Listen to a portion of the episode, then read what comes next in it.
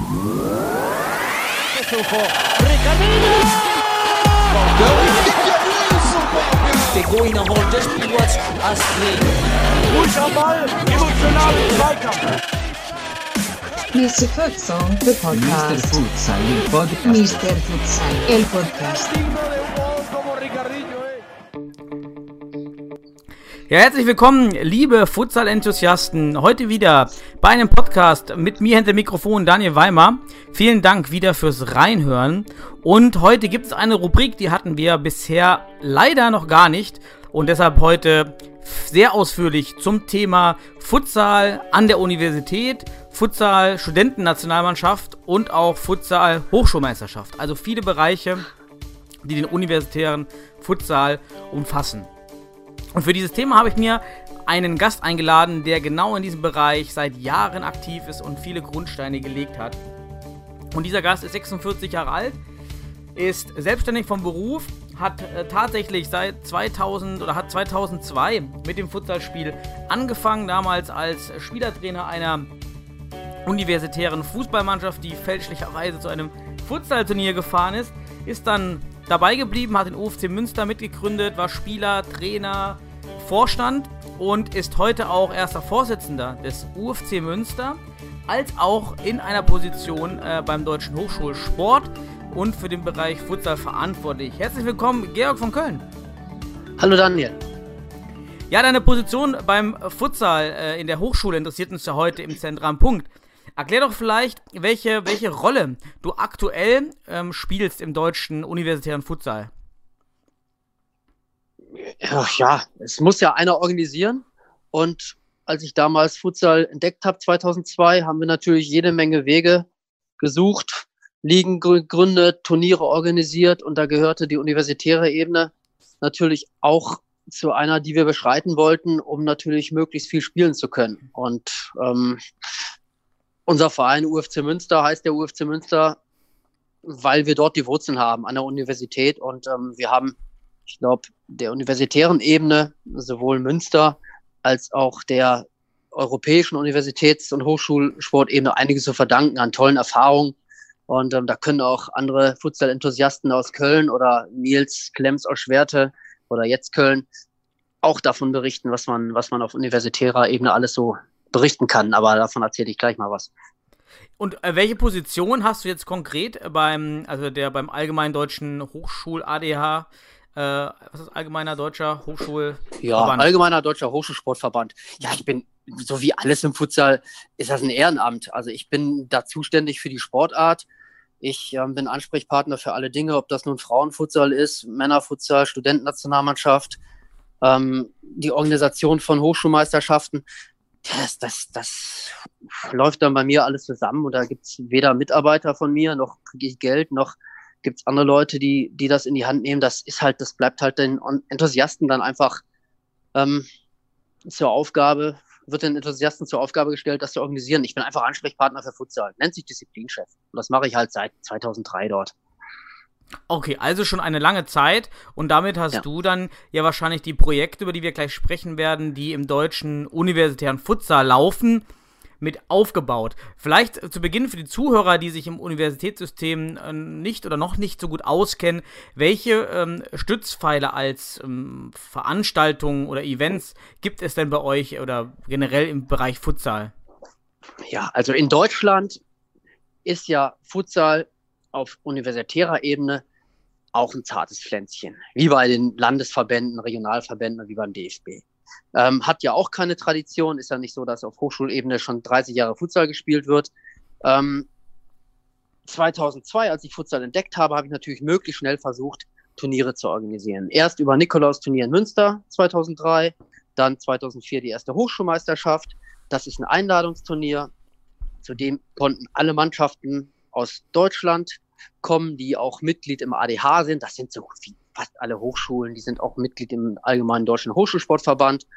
Ja, und dann haben wir von Anfang an mit Unterstützung des DFB, damals waren die Schiedsrichter außerordentlich dankbar, ähm, dort ihre Schiedsrichter auszubilden, weil es ja gar keinen Spielbetrieb gab. Also unsere FIFA-Schiedsrichter Stefan Kammerer und Stefan Weber, ähm, jetzt UEFA-Matchdelegierte, die haben dort ihre Erfahrung gesammelt, waren offiziell Schiedsrichter auf der, von der FIFA-Liste, die einzigen beiden deutschen DFB-Schiedsrichter und haben ihre ersten Spiele auf, auf universitärer Ebene gemacht.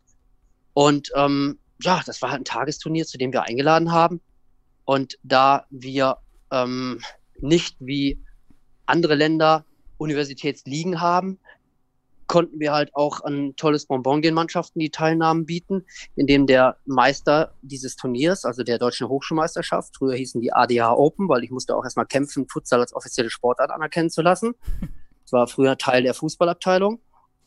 Ähm, als deutschen Hochschulmeister zu Universitätseuropameisterschaften zu schicken. Und das ist natürlich ein Bonbon, weil man dort gegen Nationalspieler aus anderen Ländern spielen kann. Also richtig hohes, auf richtig hohes UEFA Futsal-Niveau trifft. Und ähm, deswegen waren das von Anfang an Highlights, bei den Hochschulmeisterschaften teilzunehmen. Und wir haben so einige Mannschaften über die Hochschulmeisterschaften zum Futsal gebracht. Ich glaube, die Köln Panthers, die wären nicht so aktiv im Futsal, wenn die nicht so früh, in so frühen Jahren ähm, zu einer Universitätseuropameisterschaft gefahren wären, nach Spanien, nach Finnland. Und ähm, das hat so einige Leute bei der, sagen wir, Futsalstange gehalten. Jetzt hast du ja schon die zwei Wettbewerbe so in den Nebensätzen ähm, aufgeworfen. Also ihr habt ähm, das, was du organisierst, ist die deutsche Hochschulmeisterschaft und äh, die genau. deutsche Futsal, Studenten-Futsal-Nationalmannschaft. Ja, es gibt, gibt noch mehr Dinge. Ähm, also das eine ist die deutsche Hochschulmeisterschaft. Da wird der deutsche mhm. Hochschulmeister gesucht. Da darf jede Universität teilnehmen. Also jede Universität kann eine Mannschaft zur deutschen Hochschulmeisterschaft schicken. Das ist einmal im Jahr. der deutsche Hochschulmeister einmal im Jahr, wenn man einen Ausrichter findet. Ich meine, bisher war es wirklich so, wenn ich das nicht im Alleingang organisiert habe, dann fand das nicht statt. Das hatten wir jetzt in Mainz zum Glück mit dem äh, Christian Wölfenscheider, ist ja auch bekannt in der Futsal-Szene von TSG Bretzenheim. Die hatten ganz toll dort ähm, eine Hochschulmeisterschaft organisiert. Das habe ich auch vorher noch nie so erlebt, dass, dass ähm, eine Uni das so toll in die Hand nimmt. Aber normalerweise ist es so, man braucht einen Ausrichter, der ein bisschen Geld hat, weil so ein Turnier kostet auch was, trägt sich nicht von alleine. Wieso das tragen die lokalen, das tragen dann immer die lokalen Organisatoren die Kosten, die, die Hochschulen. Ja, die Hochschulen haben Gelder manchmal dafür. Ähm, man braucht aber auch natürlich geeignete Hallen. Wir sind über das Stadion hinaus, dass wir irgendwie in einer Halle so ein Turnier spielen. Früher hatten wir das an, an drei Tagen in vier Hallen sogar in Münster. Oder ähm, aber zwei Hallen brauchen wir auf jeden Fall. Also man muss eine Uni haben oder eine Hochschulsportabteilung von einer Universität, die Lust haben, da ein bisschen Geld in die Hand zu nehmen. Ein Teil trägt sich über das Meldegeld, viel wird auch vom DFB finanziert, weil der DFB, wie ich schon gesagt habe, seit 2004 wirklich ein treuer Partner ist und nach wie vor gerne seine Top-Schiedsrichter dahin schickt oder Leute von der ähm, Perspektivliste, die in die Top-Liste der DFB-Futsal-Schiedsrichter aufsteigen will. Und ähm, ein bisschen Geld muss man mitbringen, ein bisschen müssen die auch vor Ort organisieren, weil ich als Ehrenamtler auch nicht irgendwie alles aus der Ferne machen kann, wenn wir was zum Beispiel in Wiesbaden oder in Würzburg organisieren. Aber eigentlich braucht man nur ein bisschen Manpower und ich sag mal, vielleicht hat man 3000 Euro an Kosten, was natürlich auch viel ist, aber ähm, manche Hochschulsporteinrichtungen haben halt sowas zur Verfügung für die Turniere.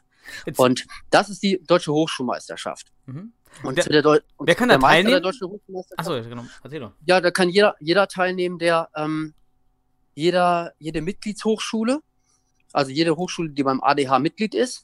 Und Nicht-Mitgliedshochschulen müssen halt ein hohes Startgeld zahlen. Wir hatten früher die Jungs von ähm, ähm, Siegen, Sportfreunde Siegen, die hatten auch eine Unimannschaft, die sind auch über die Unimannschaft zum Futsal gekommen und haben danach am, am Ligabetrieb teilgenommen. Also wir haben so echt ganz viele Teams über die Uni-Ebene zum Futsal in den Ver Verbandsspielbetrieb bekommen. Das ist auch meiner Ansicht nach der Weg, Futsal noch bekannter zu machen. Ich arbeite ja die ganze Zeit dran, auch eine Futsal, nationale Futsalliga auf Uni-Niveau oder zumindest eine mehrstufige Meisterschaft hinzubekommen, nicht nur so ein Tagesturnier. Ähm, und ähm, ja, da kann jede Uni theoretisch teilnehmen. Und wenn man Mitglied beim ADH ist, dann ist es halt sehr kostengünstig. Und das sind eigentlich fast alle Unis. Und fast alle Unis sind Mitglied beim ADH. Und, und die Spieler, die müssen Studenten sein oder können es auch Mitarbeiter sein oder ja, externe? Das ist, ja, das ist ganz, das ist ganz entscheidend. Ich meine, deine Jungs ähm, von Fortuna Düsseldorf ähm, oder von damals was Ture Düsseldorf, die kamen zu einer Hochschulmeisterschaft mit Spielern von verschiedenen Unis und mussten leider die Hälfte wieder nach Hause schicken. Also genau das ist ein Punkt, die müssen natürlich Studenten sein oder Bedienstete von der Uni, die teilnimmt. Es gibt natürlich auch manche Wettkampfgemeinschaften, die Uni Mainz ist zum Beispiel eine Wettkampfgemeinschaft, die dürfen die Spieler von der Fachhochschule, von irgendwelchen katholischen Hochschulen und von ähm, der Uni teilnehmen lassen, aber das hängt dann davon ab, welche Hochschule Mitglied beim ADH ist. Aber das weiß die Hochschule dann immer selber. Also das, das kann ich auch nicht sagen. Es gibt sicherlich eine Liste, aber ähm, eigentlich kannst du, kannst du davon ausgehen, die TU Berlin ist Mitglied beim ADH, die FU Mhm. Berlin ist Mitglied beim ADH und die müssen dann ähm, einzelne Mannschaften schicken. Die können nicht eine Berliner Truppe schicken aus FU, TU und, und keine Ahnung, School of Economics Mhm. oder so. Okay. Und Und ähm, was ich, ich hatte mich gerade wieder ein bisschen verzettelt. Ich wollte, du hattest mich ja nach den Wettbewerben gefragt. Der deutsche Hochschulmeister darf an den Universitäts-Europameisterschaften teilnehmen. Also ein Wettbewerb für den Landesmeister. Mhm. Dort darf dann nur die Unimannschaft, nicht die Studentennationalmannschaft, sondern die Unimannschaft, die Hochschulmeister geworden ist, teilnehmen. Dann fährt dann die Uni Mainz. Die Hochschulmeister wurde im ist das letzten jedes Jahr, Jahr oder den- ist das nur das alles? ist jedes, das ist je, das ist jedes Okay. Jahr und das Mhm. ist auch gut, dass es so ist Ja, ja. und nicht alle vier Jahre, weil, wie ich vorhin schon sagte, man trifft da auf Nationalspieler, auf, auf Europameister, auf teilweise komplette Nationalmannschaften. Ich weiß nicht, wie die zum Studenten gemacht werden, aber ist halt so. Ähm, also das ist halt einfach ein unglaubliches Niveau. Und ähm, ja, wir haben ja leider, sind ja leider nicht so verwöhnt. Unsere Nachbarn sind ja, spielen ja auch nicht alle auf Top-Niveau, was, was ähm, ja, ist halt so. Also da sieht man halt wirklich tolle, tolles, tolles Niveau und hat das Glück, gegen ganz, ganz großartige Spieler zu spielen und jeden Tag schon Spiele auf Top-Niveau. Und ja, beim Futsal guckt man sich halt auch mal an, gibt sich auch mal die Hand. Jetzt Wer, vielleicht weniger. wer trägt die Kosten? das- wer trägt die Kosten dann für diese Das Europameisterschaften? ist ganz, mit das ist ganz, das ist ganz unterschiedlich. Im Ausland kriegen die Unis wirklich sehr, sehr viel bezahlt. Die haben Physiotherapeuten dabei, die haben teilweise auch wirklich Verbandstrainer dabei, die ihre Spieler dort testen. In Deutschland ist das, ist das so, dass teilweise sicherlich auch mal eine Uni das bezahlt. Also die ähm, Mainzer kriegen eine starke Unterstützung von der Hochschule und haben auch beim Turnier, glaube ich, ein bisschen Geld verdient. Aber die Münsteraner und gerade die Münsteraner Mädels, die haben in den vergangenen Jahren ganz oft alles selber bezahlt. Also früher war das so, dass man so als Spieler, ich kann jetzt nur für Münster reden, dass man, Mhm. dass die Münsteraner irgendwie 250 Euro Eigenbeteiligung hatten. Mittlerweile ähm, ist, wenn man deutscher Hochschulmeister wird, äh, ist die Eigenbeteiligung schon bei 350 Euro. Pro Mann? Und ähm, pro Mann, pro Mhm. Mann, ja. Und ähm, es gab auch Jahre, da haben die Jungs 800 Euro, 900 Euro selber zahlen müssen. Das setzt sich natürlich zusammen aus Verpflegungskosten und vor Ort gibt's feste Pauschalen pro Spieler, 70 Euro pro Tag mit Übernachtung und Verpflegung und so. mhm. Und ähm, ja, das ist halt eine, das ist halt viel Geld, aber ich meine, im Futsal kriegen die wenigsten Geld, die meisten geben Geld aus. So ist es zumindest bei den, bei den meisten, die ich kenne. Also gibt und es ähm, dann. das machen, das machen die Spieler gerne. Die Münsteraner fahren jedes Jahr zur Universitäts-Europameisterschaft, ähm, soweit sie dürfen und können. Und, und die, die meisten geben so gerne Geld, Geld dafür aus, weil das ist auch einfach unvergleichlich, was man da erlebt. Man, man, ich habe Länder gesehen über Futsal, über die Universitäts-Europameisterschaften. Ich war ja als deutscher Hochschulmeister 2003 dabei, 2004, also wie, ich, keine Ahnung, wie oft wir da schon dabei waren, 14, 15 Mal. Und ich habe Länder gesehen, die würde ich so gar nicht besuchen. Also es ist eben auch ein, Rot ein Rotationssystem, das der Austragungsort immer variiert, eben an anderen Hochschulen. Genau, genau. Also Bosnien-Herzegowina, Kroatien, ähm, Zypern, Italien, Portugal, Spanien, ist immer woanders und man muss es sich natürlich auch leisten können. So in Deutschland ist das ein Zuschussgeschäft, also gar kein Geschäft, wenn man das hier austragen würde. Ich hatte schon, schon früher, 2003, 2004, immer den Plan, mal eine Universitäts-Europameisterschaft und eine Weltmeisterschaft in Deutschland auszutragen, aber das ist einfach, das ist nicht stemmbar finanziell. Da muss, das geht halt nur, wenn, wenn ein Fachverband sagt, wir machen das, um Futsal zu fördern, um hier irgendwie Aufmerksamkeit zu bekommen oder ja, so ist das auch in manchen anderen Ländern, gerade so Spanien, Portugal. Mhm. Da ist das ganz selten. Oft kann das nur in den osteuropäischen Staaten gestemmt werden. Die haben niedrige Kosten für ihre Hostels, für Transfers und da ist alles halt wesentlich günstiger und die bereichern sich teilweise auch an so einem Turnier. Also, äh, ich habe nur, um das nochmal ähm, aufzugreifen, es fahren jedes Jahr dann immer eine Frauen-, eine Männermannschaft hin. Also auch, es gibt den deutschen Frauen-Futsal-Hochschulmeister und den deutschen Männer-Futsal-Hochschulmeister. Ja, das hängt, hängt immer so ein bisschen vom, von der Finanzierbarkeit ab. Also es gab auch schon mal den Fall, dass der deutsche Hochschulmeister nicht gemeldet hatte und ähm, Mhm. sich's nicht leisten konnte, ist der zweite hingefahren. Aber es gibt auch ähm, erst seit wenigen Jahren Frauenwettbewerb und sehr wenig Frauenmannschaften, die auf universitärer Ebene spielen. Und in Deutschland, und, ähm, habt ihr da deswegen, so, die da ja, es gibt, also bisher haben in der, auf Frauenebene auch nur Tübingen, Münster, Kleve und Würzburg gespielt. Und äh, Münster ist eigentlich in jedem Jahr dabei gewesen und die spielen halt auch, dadurch, dass da auch ja, viel Futsal trainiert wird, die spielen ja zwei, dreimal die Woche Futsal. Gute Fußballerinnen sind teilweise auch dabei, die hochklassig spielen und die können halt international mithalten. Mhm. Die sind schon oft Vize-Europameister geworden der Universitäten. Die kriegen oft bestätigt von den oder regelmäßig bestätigt von den ähm, Trainern der anderen Mannschaften, die auch in Verbänden als teilweise als Nationaltrainer tätig sind, dass da dass die eine unglaubliche Entwicklung hingelegt haben. Und das macht natürlich richtig Spaß, wenn man gegen Russen und Spanierinnen spielt, knapp verliert und sogar gewinnt. Mhm. Das ist schon toll. Bei den Männern ist es so, das ist einfach wie, wie auf der DFB-Ebene. Man ist einfach viel zu weit weg. Mhm. Und ähm, bei den Frauen ist es halt auch so, wir kriegen halt auch sehr gute Fußballerinnen dazu. Und viele Spielerinnen dürfen halt auch Fußball und Fußball spielen, ganz anders als bei den Männern. Da ist es ja so, ab der Kreisliga A verbietet der Trainer ja schon irgendwie, dass man Fußball und Futsal spielt. Ja, ja, ja. Also das ist natürlich ein Riesenvorteil bei den Frauen. Und die Frauen haben ja teilweise tollere Erlebnisse mit dem Futsal beim UFC als, als in der Zweitliga Bundesliga-Mannschaft, weil sie da nicht mal einen Trainingsanzug bekommen. Also das ist, das ist, ja, und dann, dann, ja, dann ist man natürlich auch bereit, irgendwie mehr zu trainieren, viel zu lernen. Äh, Und dann kann man international auch mithalten. Du hast ja gerade schon an, ange, angesprochen, ganz kurz, dass die, dass in Deutschland eben auch schwierig wäre, eine, eine Europameisterschaft, äh, also eine Europa die, für die Vereine oder die Hochschulen äh, auszuführen, weil finanzielle Mittel fehlen. Wahrscheinlich wären ja auch die Zuschauer nicht ähm, in so hoher Zahl zu erwarten. Wie sieht das denn aus bei den Turnieren in anderen Ländern? Wie viele schauen sich dort diese, diese Futsal-Spiele an? Ja, das hängt natürlich ganz davon ab, in welchen Ländern was stattfindet. Also ähm, die Heimmannschaft hat immer viele Zuschauer. Das war bisher bei jedem Wettbewerb so. Und die ähm, Mannschaften, ähm, ja, die, die Auswärtsmannschaften oder die, die Gastmannschaften haben auch weniger Zuschauer. Das hängt aber auch von der Futsalbegeisterung der einzelnen Länder ab. In Zypern Mhm. haben wir vor leeren Rängen 2003 gespielt. Das war auch eine andere Zeit. Ähm, in Spanien und Portugal kamen die Zuschauer auch, wenn andere Spieler gespielt haben, weil wir die Spieler natürlich auch kannten oder weil da auch ähm, teilweise Spieler waren, die die, die aus dem UEFA-Futsal-Wettbewerb kannten. Aber in Spanien, in Malaga 2013, da war eine Halle mit 2000 Zuschauern voll.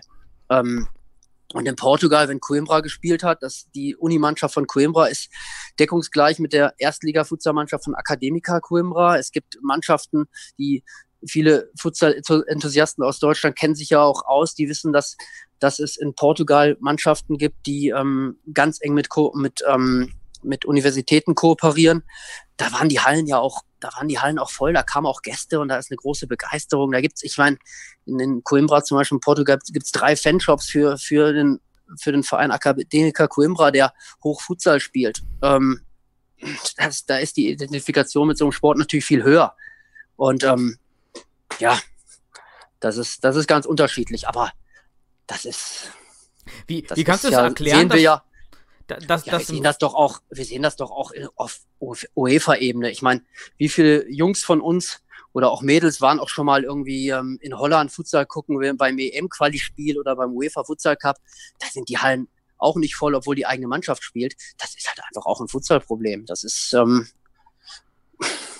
das haben wir in, in Spanien und Portugal sind die Hallen voll, sind ja auch die mit die erfolgreichsten Ligen. In Russland selber habe ich noch kein Spiel geguckt oder habe ich noch kein Turnier gehabt. Unsere Frauen schon, aber ich nicht. Und ähm, ja, ich denke, das hat einfach auch mit der Popularität des Sports zu tun. Mhm. Also dort finden auch immer nur die Futsalspiele statt. Es ist ja, es gibt ja auch noch die Studenten-Olympiade, meine ich. Ist da Futsal auch mit dabei? Nee, Futsal ist ja, nee, Futsal Ah, ist ja ja. kein olympischer Sport. Da kommen ja dann Ah, ja, ganz andere klar. Sportarten. Da ist ja auch viel Lobbyarbeit dabei. Also eigentlich müsste Futsal ja schon längst olympisch sein, meine ich.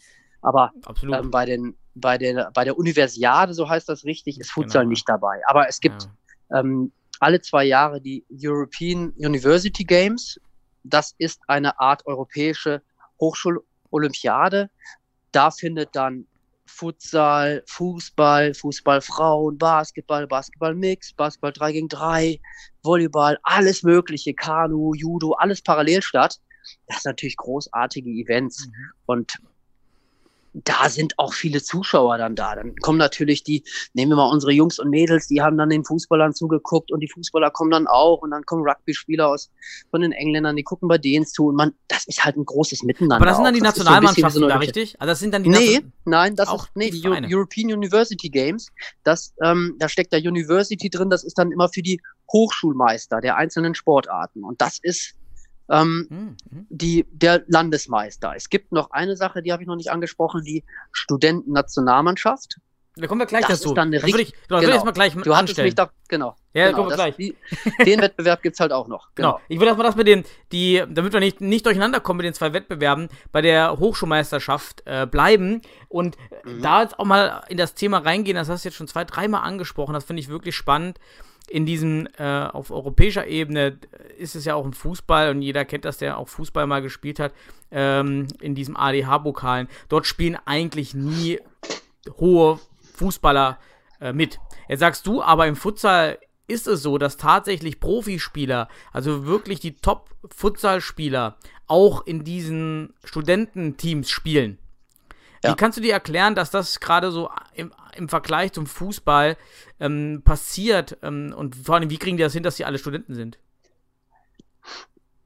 Ja, es ist ja auch so, dass Futsal einen viel höheren Stellenwert hat. Wenn Futsal bei uns in der Bundesliga gespielt werden würde und, und wir hätten parallel einen Spielbetrieb, ähm, zum Beispiel eine nationale Uniliga, wo die Spieler auch auf hohem Niveau Erfahrung sammeln, dann ist das doch, dann ist das doch so wie ähm, einen Spieler mal ab und zu in die zweite zu schicken oder, oder mal auszuleihen. Ähm, jede, jede Erfahrung ist doch nur wichtig. Und ähm, im Ausland, gerade Spanien, Portugal, Russland, Ukraine, da sind Unimannschaften und, und Verbandsmannschaften ganz eng miteinander verzahnt. Also ich hatte es ja gerade schon gesagt, da kommt zu den Universitätsmeistern, kommen teilweise Abgeordnete vom Verband mit oder Nationaltrainer, weil die ihre Spieler dort sehen wollen, weil die stecken auch Perspektivspieler in die Mannschaften. Ich habe mich regelmäßig gefragt, warum der ukrainische Meister irgendwo, warum denn keiner irgendwie Englisch sprechen kann. Ich glaube nicht, dass die alle an der Uni waren, aber es interessiert mich auch nicht. Ich war stolz, gegen solche Spieler gespielt zu haben. Da werden die einfach als Studenten eingeschrieben wahrscheinlich und, und ähm, ähm, spielen da mit. Vielleicht sind das auch als Studenten. Ist mir dann auch egal. Also das, das, dieser Wettbewerb auf dem hohen Niveau, der wird halt genutzt, weil ähm, ich komme da gleich noch ähm, drauf zu sprechen, wenn ich über die Studentennationalmannschaft spreche. Es ist doch nur von Vorteil, wenn man seine Spieler auf höchstem Niveau gegen andere gute Spieler testen lässt. Also da ist ja wie ein Freundschaftsspiel, wie ein Testspiel, das ist mehr als das. Also ähm, das spricht da nichts dagegen. Hier ist das irgendwie so, oh Junge, du spielst ähm, Fußball, du darfst auf keinen Fall Futsal spielen, du könntest dich verletzen. Dabei, dabei kommt den Spielern ähm, so viel aus dem Futsal im Fußball zugute. Handlungsschnelligkeit, ähm, sicherlich auch irgendwo ähm, viel Antrittsschnelligkeit und, und, und da gibt es ja vieles, vieles mehr. Da wissen wir Trainer ja alle, ähm, wie wichtig Futsal auch für Fußball sein kann. Ja, dann ist, Aber, ja, ähm, dann ist die Qualität dieses Wettbewerbs ja deutlich höher als die Fußballwettbewerbe auf, auf Ja, du hast es gerade, genau, du hast es gerade angesprochen.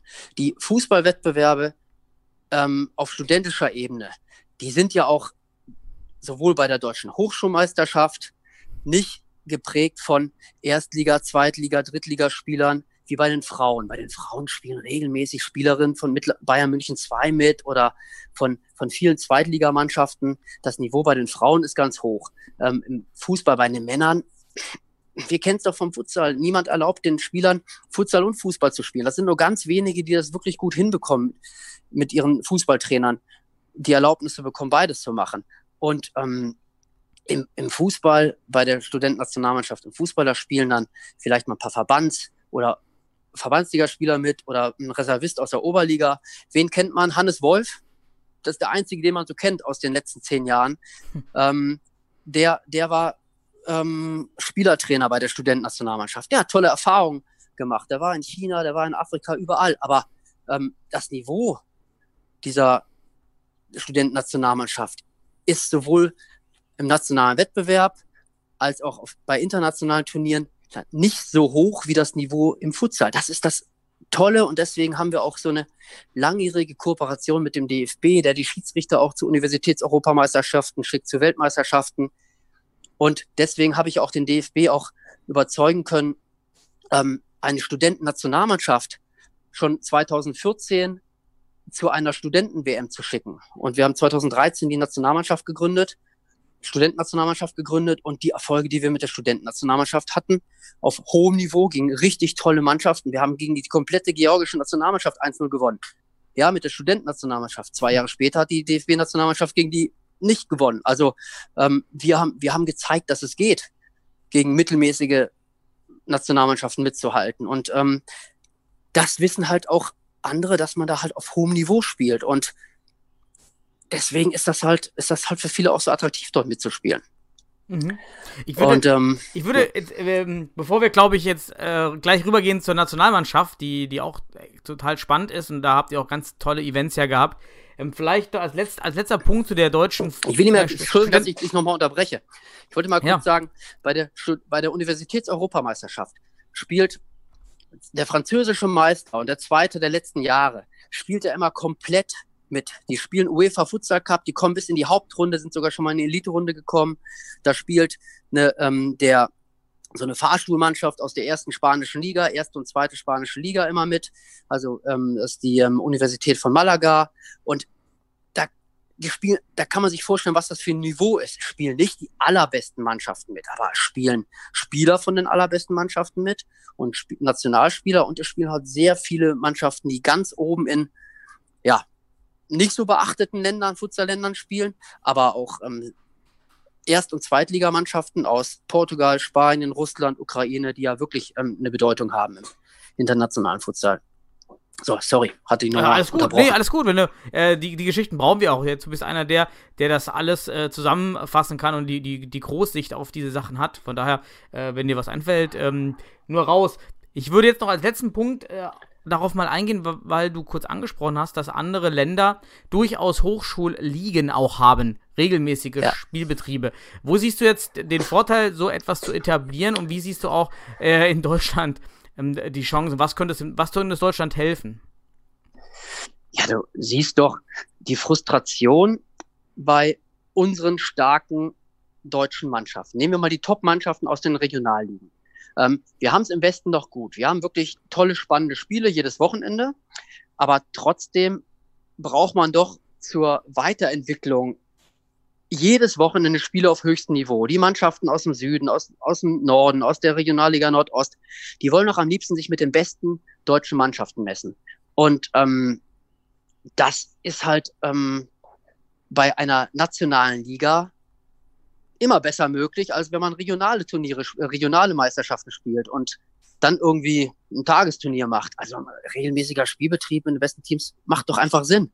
Und ähm, uns wird's was bringen, aber wir sind, wir sind von der nationalen, nationalen Uniliga total weit entfernt. Das ist nur eine Sache, die ich irgendwann mal gerne hätte. Ich bin schon froh, wenn wir, wenn wir ähm, vom Tagesturnier wegkommen. Das ist alles auch, ja, eine politische Sache und eine finanzielle. Aber das Finanzielle ist da untergeordnet, weil ich glaube, das wäre einfach viel besser, wenn man an verschiedenen Punkten, ich sag mal, man macht irgendwie ähm, im, in NRW ein ähm, Tagesturnier oder zwei Tagesturnier und ähm, dann eins irgendwie im, im hessischen Raum und dann woanders noch im, im Osten, dann würden sich wahrscheinlich noch mehr Mannschaften anmelden für so eine Hochschulmeisterschaft oder für eine Hochschulmeisterschaftsvorrunde wird man das natürlich dann nennen, ähm, als wenn irgendwo in ja, 600, 700 Kilometer Entfernung ein Tagesturnier stattfindet und man muss da drei Tage investieren. Ich habe vorhin ja schon gesagt, uns ist es gelungen, so viele Mannschaften über so ein Tagesturnier, über so ein Zweitagesturnier, also eine deutsche Hochschulmeisterschaft, zum Futsal zu kriegen, die dann viele Spiele mit richtiger Futsalspielzeit, nicht irgendwie, diese Turniere werden ja von mir nicht mit zwölf Minuten brutto gemacht, sondern das ist schon von Anfang an 2004 mir ganz wichtig gewesen, dass ein Futsalturnier mit Futsal-Regeln gespielt wird. Und wenn man natürlich in der Vorrunde nicht, nicht vier Spiele zweimal 20 Minuten hinkriegt, dann wird halt eben einmal 20 Minuten gespielt. Und die Mannschaften lernen so Futsal kennen und so viele sind hängen geblieben. Ob das nun geile Drittliga-Kicker vom VfL Bochum sind, ähm, Christian Britzko, der Stuttgarter Kickers gespielt hat, die kamen immer wieder, weil die Futsal so cool fanden. Die Kölner sind so zum Futsal gekommen. Ähm, so viele Mannschaften aus Deutschland sind, auch Regensburg, die sind ursprünglich alle über die Hochschulebene zum Futsal gekommen, haben da mal mitgespielt und ja, da braucht es ja nur einen, der hängen bleibt und das Ganze dann organisiert vor Ort. Und so entwickelt sich das. Und deswegen müsste man diese Schiene über die Hochschulebene Mannschaften zum Futsal zu bekommen und dann am Die- besten natürlich die Berliner auf hatten das die ja auch mal- Verbandsebene kriegen.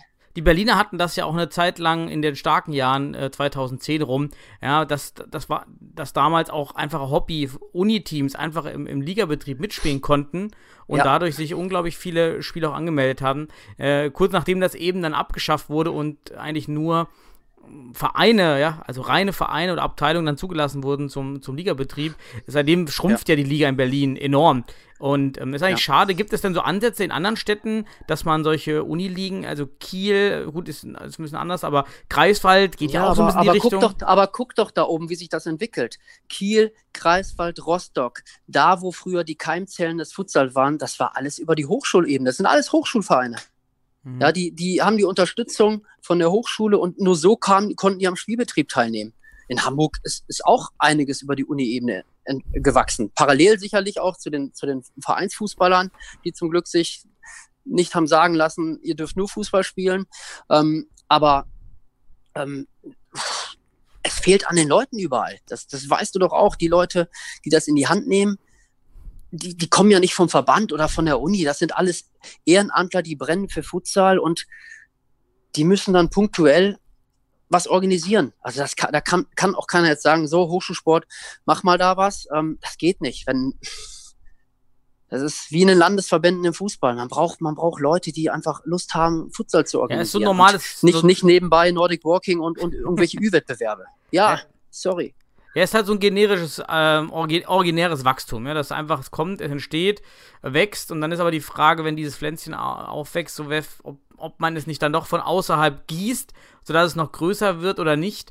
Und in, in manchen äh, Umständen, gerade mit Landesverbänden, habe ich eben da eher das Gefühl, dass das Pflänzchen dann eben nicht gegossen wird, sondern umgetreten wird, ähm, weil man gerne wieder den klassischen Spielbetrieb möchte und eigentlich nicht so diese Vorteile des Universitätsspielbetriebs versteht. Ja, diese, diese niedrigen Eingangshürden, keine Tri vielleicht billige Trikots, keine Trikots, wie auch immer, ähm, dass man überhaupt erstmal anfängt. Aber da sind wir, Ja, die Unimannschaften sind ja teilweise besser organisiert. Ich meine, die Unimannschaften haben ja dann die Trikots von der Uni, die Unimannschaften haben, ähm, kriegen Hallen zur Verfügung oder der Hochschulsport ist vernetzt mit, mit ähm, städtischen Ansprechpartnern, die kriegen dann eher Hallen als irgendwie so, so, ein, so ein Nischenverein. Futsal hat noch niemand gehört. Ähm, das ist genauso ein Vorteil, über die universitäre Ebene in Spielbetrieb zu gehen, wie wenn man sich einen Fußball- oder Sportverein anschließt. Also da hat, hat natürlich auch Vorteile. Ganz klar. Ich glaube auch, dass, also die Hürden in der niedrigen, in der äh, unteren Liga zu spielen, sind ja ohnehin gering. Ich meine, wenn da einer nicht antritt, kostet das halt so gut wie gar nichts. Das ärgert mich ja immer total, aber man muss die Mannschaften ja zum Futsal kriegen. Und dann muss man halt sagen, so wie wir es früher gehandhabt haben, in der unteren Liga, ja, müssen die noch nicht Verbandsmitglied sein. Die müssen natürlich sich beteiligen an Schiedsrichterkosten und so weiter und ein paar Rahmenbedingungen erfüllen. Aber zum Reinschnuppern oder in der ersten Saison braucht man nicht Verbandsmitglied zu sein. Die muss man halt, man muss die Teams und die Vereine, die Interessierten an Futsal heranführen. Nur so klappt's. absolut, nee, nur so, nur so werden es immer mehr. Ja, ähm, um vielleicht auch als Strahlwirkung zu, zu agieren, habt ihr, nun würde ich jetzt überleiten zu eurem, nennen wir es Instrument des Futsals, die Studenten-Futsal-Nationalmannschaft. Ähm, erklär doch mal zu Beginn, wie, wie, wie ihr, wann ihr begonnen habt, äh, dort zu arbeiten und äh, ja, was so die ersten Schritte in der, Entstehungs in der Entstehungsgeschichte oder in der Entstehungszeit waren. Ja, angefangen zu arbeiten an dem Projekt Studenten-Nationalmannschaft haben wir natürlich früh.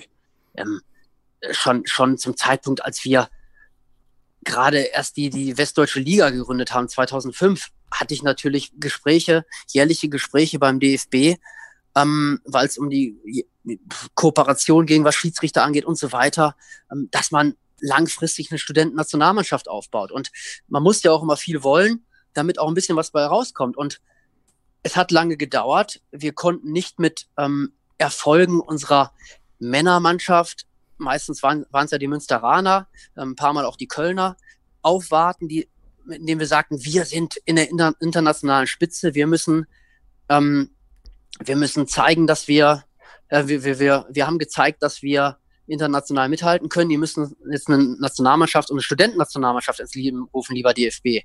Ähm, das war ja schon ein langer Weg, weil die Männer sind halt einfach ganz weit entfernt gewesen. Aber dadurch, dass ich auch immer wieder aufzeigen konnte, schaut mal, was da für ein Niveau bei Studentenweltmeisterschaften ist. Und schaut mal, dass wir mit der Universitätsmann, mit der Universitätsauswahl aus Münster, wo ja wirklich nicht die Besten aus Deutschland, sondern nur ein paar gute Spieler spielen, ähm, dass wir da international so im Mittelfeld das, das hinbekommen und nicht von allen abgeschlachtet werden. Lass uns doch mal eine Studentenauswahl für eine Nationalmannschaft ins Rennen schicken.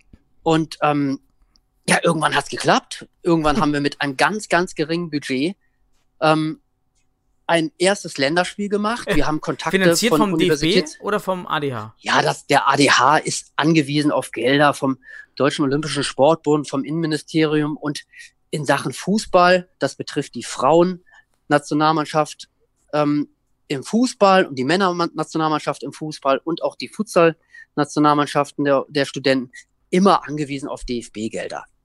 Ähm, das gab in diesem Jahr mal eine Ausnahme, da hat der ADH es geschafft, wir haben es geschafft, vom Innenministerium Geld zu bekommen, dass erstmalig eine Studentennationalmannschaft der Frauen an der Weltmeisterschaft teilnehmen konnte. Das, Mhm. das hätte mich auch so gefreut, weil wir hätten halt einfach weit vorne mitspielen können mit unseren tollen, starken Frauen. Aber gut, wegen Corona klappt es nicht. Aber ich bin schon wieder ganz woanders.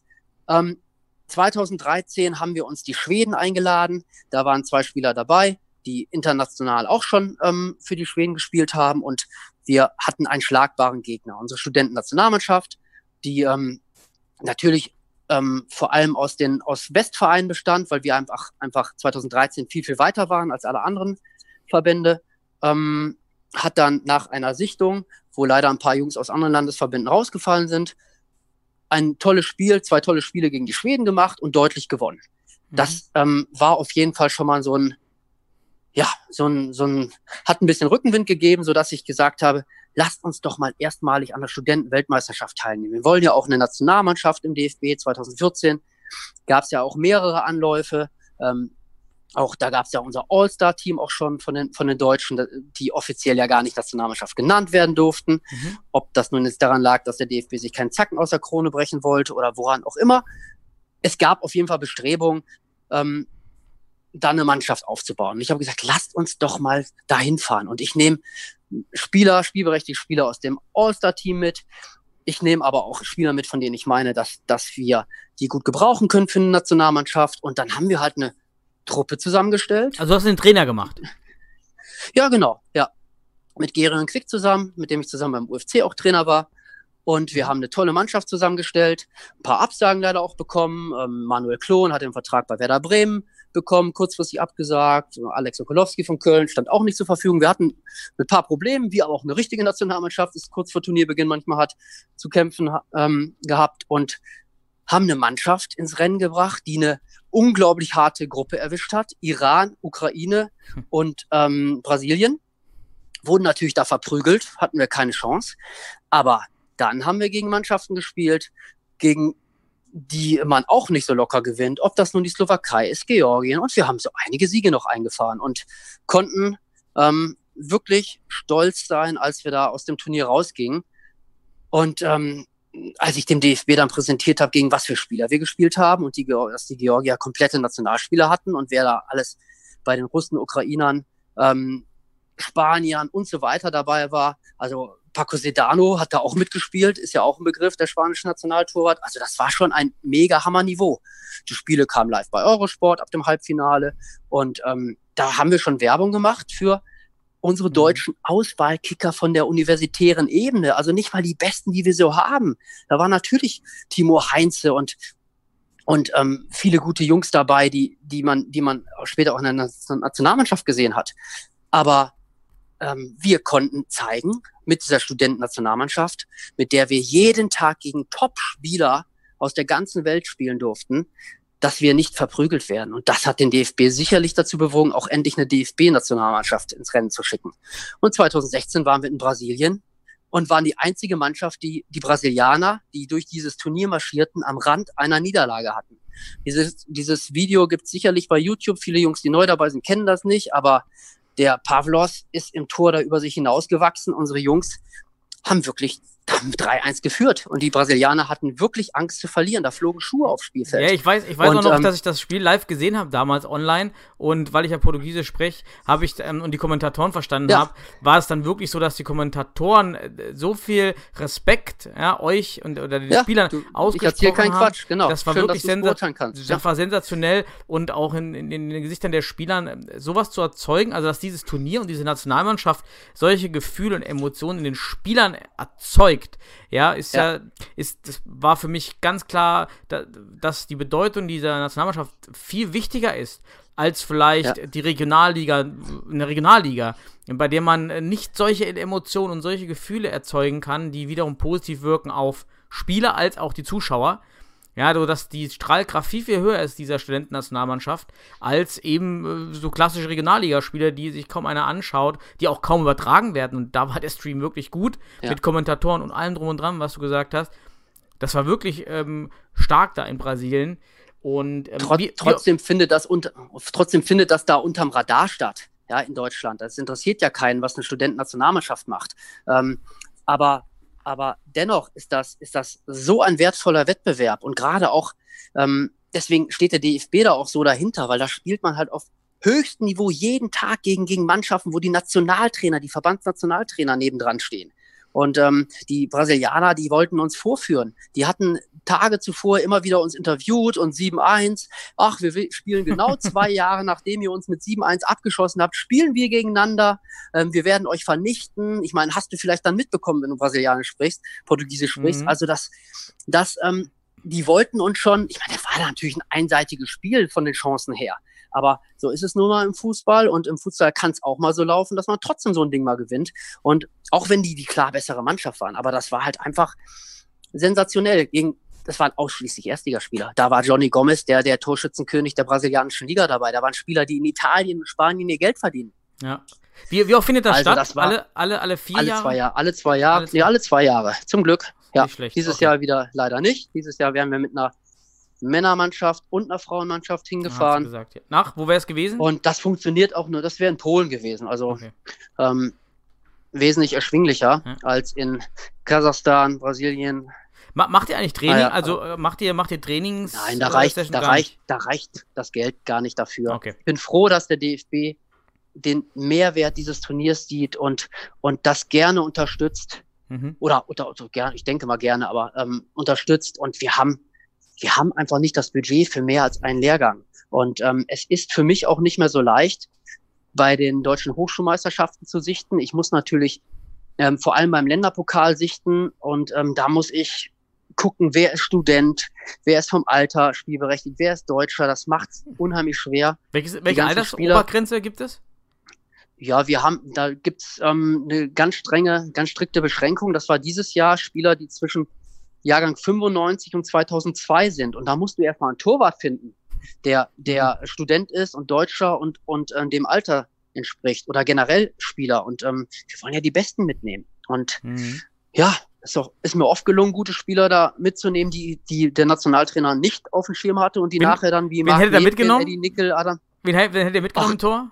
Jetzt? Gab es da schon eine Ähm, Nominierung oder war da gar Nee, keine? Tor, Tor wäre ein richtiges Problem. Ja, ich hatte schon ein paar Leute ausgewählt, aber Tor wäre ein richtiges Problem gewesen. Also das, Mhm. das ist, ähm, da hatten wir auch vor zwei Jahren einfach auch unheimlich Pech, dass der Tim Gondek ähm, kurzfristig dann noch abgesagt hatte.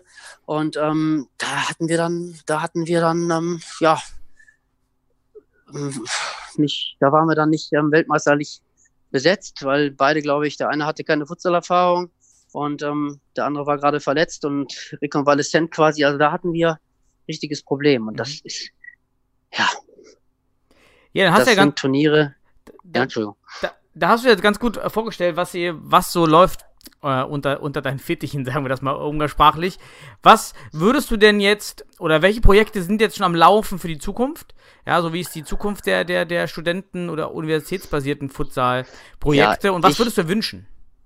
Also ich würde mir natürlich erstmal wünschen, dass wir, dass ich eine Schlange von Ausrichtern habe, jedes Jahr für eine deutsche Hochschulmeisterschaft. Das wäre mir natürlich wichtig. Das ist immer ein Riesenkampf für mich. Meistens ist es so, mit Ausnahme Mainz, wenn ich es nicht selber komplett organisiere und irgendwelche Unis anbettle, die ich kenne persönlich, ähm, dann ist das immer echt schwierig. Das, das ist echt schade.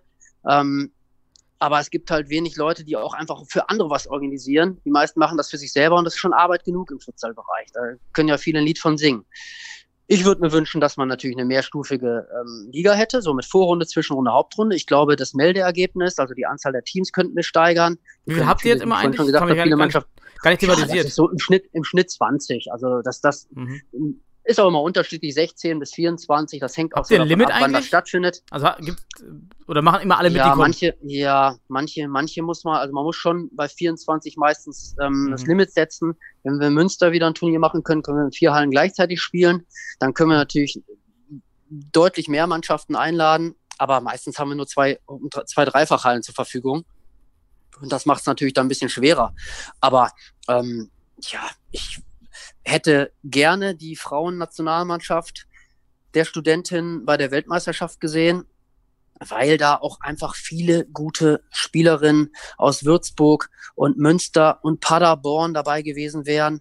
Ähm, auch, auch von woanders her, aber die, die sich durchsetzen in dieser Studentenauswahl, sind halt die, die auch regelmäßig Futsal spielen. Das beschränkt sich nur mal zur Zeit ähm, auf, auf diese Teams und ähm, viele, wir haben ja mehr Frauenteams, aber die haben ihre Teams zurückgezogen oder haben nicht die Möglichkeit, die wenigen guten Spielerinnen auf höchstem Niveau immer zu trainieren. Es finden zu wenig Spiele statt. Deswegen beschränkt sich das zwar auf Würzburg, Paderborn und Münster, aber alleine mit diesen paar Mädels, die Futsal spielen in Deutschland, können wir international mithalten. Das ist natürlich bei Männern ganz anders, aber da hätte ich gerne für ein tolles Ergebnis gesorgt. Und wir hatten mehrere Lehrgänge. Bei den Frauen haben wir eine Riesenbereitschaft. Die fahren dann freiwillig durch ganz Deutschland und ähm, trainieren. Wir wollten in Eindhoven beim Turnier mit den Mädels teilnehmen. Wir hatten schon einen Lehrgang, ach, zwei Lehrgänge gemacht. Ähm, also wir wären da richtig gut vorbereitet gewesen. Das finde ich ein Jammer, weil da können wir mal zeigen, dass wir Deutschen im Futsal nicht unter ferner Liefen äh, irgendwo starten, sondern dass wir da ganz oben mitspielen können. Natürlich können die deutschen Mädels auch nicht äh, Brasilien und Spanien schlagen, aber ärgern. Und das ist auch schon auf, hat die, haben die Münsteraner schon oft genug bewiesen, dass die ganz oben mitspielen können. Und ja, das, das, das finde ich schade, dass das nicht passiert. Und natürlich finde ich es natürlich toll, wenn man mit einer Studentennationalmannschaft auch mal erfolgreich, wie in Brasilien zum Beispiel, große ärgern kann. Also eigentlich bin ich schon zufrieden, wie es auf studentischer Ebene läuft, aber ähm, Mach, äh, planen Sie vielleicht auch mehr ja. Freundschaftsspiele? Vielleicht dann auch mal gegen andere Futsal-Teams, dass man das auch Ja, im Wert ein bisschen ja. steigert? meinst du jetzt mit der Studentennationalmannschaft oder? Genau.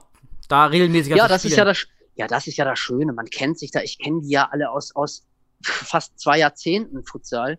Und wir wären ja wieder drei Tage früher zu dem Turnier gefahren, hätten mit den Franzosen oder Israelis ein Freundschaftsspiel gemacht. Und ähm, dann, dann wäre man ins Turnier gekommen, ohne, ohne Druck, ohne dass es schon um Punkte geht. Und äh, klar, das gehört alles mit Mhm. dazu. Das ist natürlich dann die Alternative zu, zu der Vorbereitung, zu den ähm, Also Lehrgängen. ich meinte eher Freundschaftsspiele gegen deutsche Regionalliga-Clubs zum Beispiel, sodass man diese, diese, diese Wertigkeit oder auch dieses, das Team noch mehr in den, in, in den Fokus und die Präsenz rückt, dass, dass diese existiert eben. Ja, da, das stimmt. Ja, das stimmt. Natürlich, natürlich müsste man da ein bisschen, bisschen Werbung machen. Aber das scheitert natürlich auch schon wieder daran, dass, wenn die Studentennationalmannschaft offiziell irgendwo aufläuft, dann muss es eine offizielle Reise, Reisekosten oder eine Reiseaufwandsentschädigung geben. Ich bin da jetzt auch nicht im Thema, wie genau die Vorschriften immer sind, aber ähm, dann kann man auch nicht sagen, komm, komm mal freiwillig zusammen. Da ist, reicht dann das Budget wieder nicht. Und ähm, wenn Mhm. ich, wenn ich ähm, einen dicken, fetten, fünfstelligen Betrag für eine Studentenweltmeisterschaft vom Bundesministerium für die Frauen kriege und vom DFB für die Männer, dann, dann ist das halt alles aufgebraucht, weil da kommen, da kommen 14 Spieler mit, zwei Trainern, Physio. Man nimmt ja nicht mal einen Torwarttrainer mit oder so. Also da geht schon richtig viel Geld drauf und da ist meistens auch kein Geld für einen Lehrgang drin. Und das muss natürlich professioneller werden, klar. Aber ich, ich finde es toll, dass wir überhaupt ein Team entsenden durften. Also dreimal waren wir schon da und das wäre jetzt das vierte Mal gewesen. Da, da bin ich schon unheimlich dankbar, weil das kommt der Nationalmannschaft direkt zugute und ganz vielen Spielern, wie ich vorhin schon sagte, so Nils Klemms, der mit den Münsteranern schon mal mit dabei war, oder die Kölner, die in Finnland und in Spanien waren, die haben da, das ist das Allerwertvollste, diese internationalen Turniere zu spielen. Das kann man einfach nicht mit dem Mhm. deutschen Niveau vergleichen. Da, da nimmt man so viel mit, da äh, fällt einem der Kinnladen runter, wenn man die schon beim Warmmachen sieht. Und wenn man die dann bei ihren Trainingseinheiten Hm, beobachtet, da hm. nimmt man so viel mit, wenn man da Bock drauf hat. Könntet ihr einen theoretischen Sponsor nutzen oder machen das auch die anderen Nationalmannschaften, weil das jetzt vom Fußball manchmal abgekoppelt ist? Weil, wenn jetzt doch ein paar Zuhörer sagen, sie hätten da so einen Mäzen, der gerne die Studenten-Nationalmannschaft ausstatten würde, gibt's, weißt du da was? Ja, das ist, das ist leider wieder ein bisschen schwierig. Ähm, das müsste man dann über das Hochschulmarketing hinbekommen. Und mhm. ähm, das wäre genauso, wie wenn man die deutsche Nationalmannschaft im Futsal sponsoren wollte. Das geht halt nicht ohne, ohne, über, ohne die Marketingabteilung dort, dort zu fragen. Sicherlich gibt's Möglichkeiten, so wie wir ähm, gerne auch die Frauen schon 2016 nach Kasachstan geschickt hätten. Da scheiterte es einzig und allein an dem Geld. Das hätte mhm. halt unheimlich viel gekostet. Und ähm, da haben wir eine hohe Bereitschaft bei den Mädels gehabt. Die hätten alle 400 Euro selber gezahlt. Aber wir hätten von einem einzigen Geldgeber eine Bestätigung gebraucht und da hätte natürlich ein Sponsor geholfen. Und das hätte man auch irgendwie hinbekommen. Ähm, ja. Aber da, da muss ich dann weitergeben an, an Leute, die das entscheiden können, weil es ist halt auch ein Verband und der Verband hat auch Sponsoren, wie zum Beispiel Molten oder irgendeine Krankenkasse oder ähm, Partner, die so ein Verband halt auch braucht. Mhm. Und ähm, da darf natürlich nicht irgendwie jemand kommen, der dann irgendwie ja in Konkurrenz tritt zu den Hauptsponsoren. Ja. Aber es hilft natürlich unheimlich irgendwie, wenn man bei der Ausrichtung eines Turniers hilft. Natürlich kann Sponsor eine deutsche Hochschulmeisterschaft unterstützen und ähm, da gibt es viele Möglichkeiten. Also da, wenn da jemand Interesse hat, dann, dann finden wir einen Weg. Man kann ja auch ein Turnier organisieren für Hochschulmannschaften. Muss ja gar nichts Offizielles sein. Geht ja auch. Und da kann man auch sichten für, für so ein Team. Ja, dann fasse ich mal alles zusammen äh, an die Zuhörer da draußen. Meldet euch für die Veranstaltung, für die Hochschulmeisterschaften.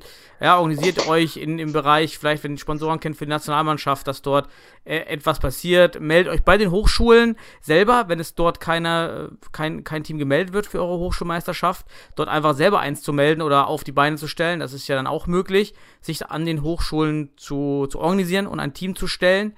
Ja, und unterstützt, ich kann das nur rausgeben, ich finde das eine super Sache an den Unis und äh, gebe es an die Zuhörer raus, unterstützt ähm, Georg, unterstützt dich ja, mit deinem Projekt und die, die Studentenprojekte finde ich super spannend. Und ja, ich danke dir für deine Vorstellungen, für deine Einblicke in deine Arbeit, aber auch in die Arbeit eben der, der studentenbasierten ja, Angebote im Futsal. Und es hat sich herausgestellt, wirklich, wie du es heute präsentiert hast, dass es so eine Strahlkraft eigentlich hat, auch ein, von qualitativ Futsal spezifisch, aber auch emotional, was dort passiert, dass äh, diese Events einfach wirklich erhalten bleiben sollten müssen, um Futsal eigentlich weiter zu fördern. Ja, und damit ja. danke ich dir, Georg, auf ich, jeden ich, Fall. Hast du noch ein Schlusswort? Ich würde auch gerne, statt, statt irgendwie meine Oma zu grüßen oder irgendeine Nachbarin, würde ich gerne auch nochmal einhaken, weil habe ich natürlich ganz vergessen, Werbung zu machen. Natürlich wäre es toll, wenn ähm, Spieler, die Studenten sind, die Augen offen halten und gucken, wann ist denn mal eine Hochschulmeisterschaft. Der Aufwand ist ja gering, an so einem Turnier teilzunehmen. Sammelt mal eure Jungs ein, da kann man nämlich auch super Werbung machen mhm. für Futsal. Da kann man Fußballer mitnehmen, die Studenten sind von der Hochschule, ähm, die sonst nicht Futsal spielen dürfen, die vielleicht mal für die Uni bei so einem Zweitagesturnier mitmachen würden. Und die kann man natürlich so auch für Futsal begeistern, weil wir halt Futsal nach Futsalregeln Futsal spielen, weil wir viele Spieler gegen, gegen gute deutsche Mannschaften haben. Wir haben ähm, die Mainzer aus Bretzenheim, die Kieler, alles Regionalligamannschaften, die Münsteraner, die nehmen regelmäßig an Hochschulmeisterschaften teil. Also man kann, hat schlagbare Gegner, man hat Gegner, die sicherlich eine Herausforderung sind. Aber es ist ja nun mal in Deutschland so, dass gute Fußballer auch mit Futsal-Experten aus Deutschland mithalten können. Und ähm, das ist der eine Appell. Guckt, wann eine Hochschulmeisterschaft ist, kontaktiert mich, geht natürlich auch. Und dann nehmt einfach mal teil. Die Unis zahlen meistens die Teilnahme an einer deutschen Hochschulmeisterschaft. Dann kriegt ihr einen Bulli bezahlt und vielleicht eine Übernachtung in der Jugendherberge oder zahlt ein bisschen was dazu. Ist ja ein nettes Event mit den Jungs. Also das muss man auf jeden Fall mitnehmen. Und dann an die Jungs, die in Vereinen Futsal spielen, und Studenten sind und noch jung, die können sich auch gerne bei mir melden, weil, wie gesagt, ich mache es ehrenamtlich. Ich werde, ich kann nicht durch Deutschland reisen und scouten und bei Regionalligaspielen gucken. Ich gucke schon im Westen sehr aufmerksam und versuche das eine oder andere auch mal im Norden anzugucken. Ähm, aber viel weiter kann mein Aktionsradius gar nicht, gar nicht reichen. Es sei denn, es ist ein DFB-Finale irgendwo, was ich mir angucke. Aber ähm, wenn ihr meint, ihr seid gut genug und da müsst ihr einfach selbstbewusst euch melden. Und vom Alter und vom Studentenstatus passt es. Es kommen auch Spieler in Frage, die ihr Studium abgeschlossen haben. Die sind im Folgejahr auch noch spielberechtigt. Und man muss Deutsch sein. Man kann aber auch mehrere Staatsangehörigkeiten haben und eine davon muss Deutsch sein. Und ihr könnt auch im Ausland studieren, müsst aber dann Deutsch sein. Also meldet euch, weil das sind schon Highlights, die man da erlebt. Und es ist so, mit der Studentennationalmannschaft im Futsal spielt man noch gegen attraktivere Gegner als die DFB-Nationalmannschaft. Es sei denn, es wird ein Freundschaftsspiel organisiert. Weil das ist schon Hauptrundenniveau und, und Elite-Runde. Das ist schon was Feines. Also, ähm, das muss man mitnehmen, wenn man Bock auf Futsal hat. Ja, dann denke ich, dass die Zuhörer jetzt voll motiviert sind und ja. sich bei dir melden, oh ja, wirklich meine ich ernsthaft, ähm, da sich jetzt zu engagieren, dass du hoffentlich beim nächsten, äh, bei der nächsten Runde mehr Teams hast, mehr engagierte Spieler und äh, dass du echt so weit engagiert äh, weitermachst an diesem Projekt, weil ich finde das mega, was du da aufgebaut hast und dass du das so, wie du auch gesagt hast, ehrenamtlich nebenbei machst und das nicht gerade wenig Arbeit ist. Deshalb danke ich dir doppelt einmal für deine Arbeit in den vergangenen Jahren, als auch deiner Zeit hier in dem Podcast. Und äh, Ach, gerne. wünsche dir. Hat ja so 20 Anläufe gebraucht, mich endlich an den Telefon zu kriegen, aber gerne, ja. Hat sich Sorry gelohnt. dafür. Ähm, dann wünsche ich dir alles zu, Gute für die Zukunft, jetzt, dass ihr bald wieder spielen könnt und dass euer Turnier vielleicht nachgeholt wird und ihr dann auch zur äh, WM dann doch fahren könnt. Danke dir, Georg, ja, auf jeden Fall. ich meine, da, da muss ich auch genau, das, das passt zu meinem Appell von gerade. Also die, die, die Studenten-Weltmeisterschaft ist einfach nur in ein Jahr verschoben. Also nächstes Jahr äh, nimmt die Studentennationalmannschaft dann teil. Ob das Okay. vom Budget her passt, muss noch abgeklärt werden. Aber wie gesagt, alle Jungs, die interessiert sind, nächstes Jahr geht's, geht's wahrscheinlich nach Polen. Wunderbar. Dann viel Erfolg dahin und hoffentlich klappt das. Danke dir, Georg. Alles klar. Danke fürs Interesse. Ciao. Ciao.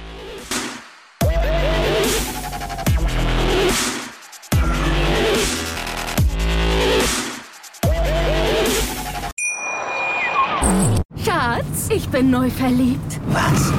Da drüben. Das ist er. Aber das ist ein Auto. Ja, eben. Mit ihm habe ich alles richtig gemacht. Wunschauto einfach kaufen, verkaufen oder leasen. Bei Autoscout24. Alles richtig gemacht. Wie baut man eine harmonische Beziehung zu seinem Hund auf? Puh, gar nicht so leicht. Und deshalb frage ich nach, wie es anderen Hundeeltern gelingt, beziehungsweise wie die daran arbeiten. Bei Iswas Dog reden wir dann drüber. Alle 14 Tage neu mit mir, Malte Asmus und unserer Expertin für eine harmonische Mensch-Hund-Beziehung, Melanie Lippisch. Ist was, Dog? Mit Malte Asmus. Überall, wo es Podcasts gibt.